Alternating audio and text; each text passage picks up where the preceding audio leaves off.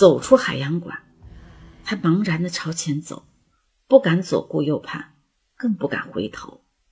他觉得他一直在后面看着自己。刚才在海洋馆里，他没来得及穿上黑衣服。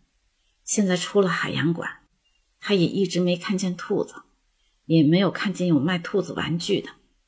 现在他一心只想着尽快离开这个诡异的动物园。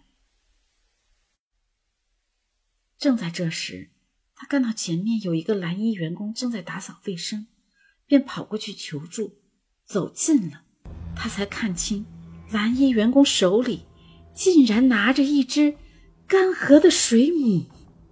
水母，水母，他，他怎么会在这里？未及细想，大壮子转身就跑。他不知跑了多久。看到前面出现了一个园类园区，于是便躲了进去。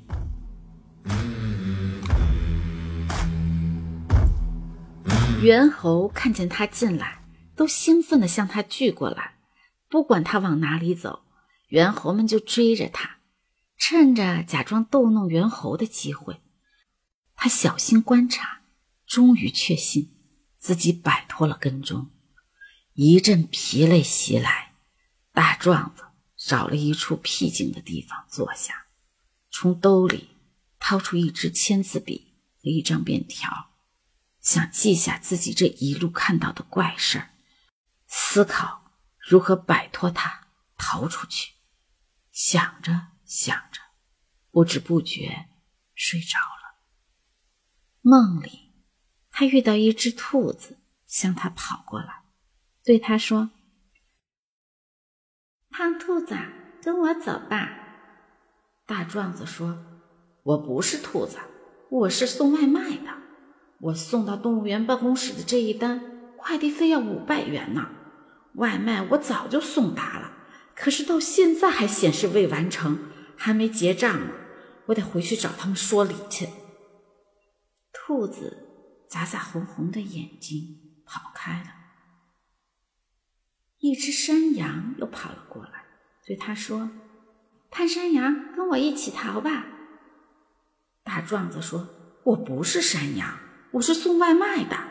我这一单活五百元呢，还没到账呢，我得回去找他们说理去。”山羊跺跺脚，走开了。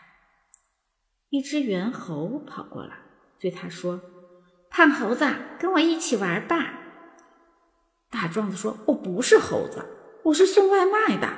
我这一单活五百元呢。”正说着，他猛然听见身后有狮子的吼叫声，回头一看，有四只白狮子站成一排看着他，其中一只冲着他喊：“你是新来的白狮子吗？”大壮子说：“我不是白狮子，我是送外卖的。”话未说完，白狮子猛然向他扑了过来。大壮子见状，急忙一侧身，只听咕咚一声，大壮子跌落地上，醒了过来。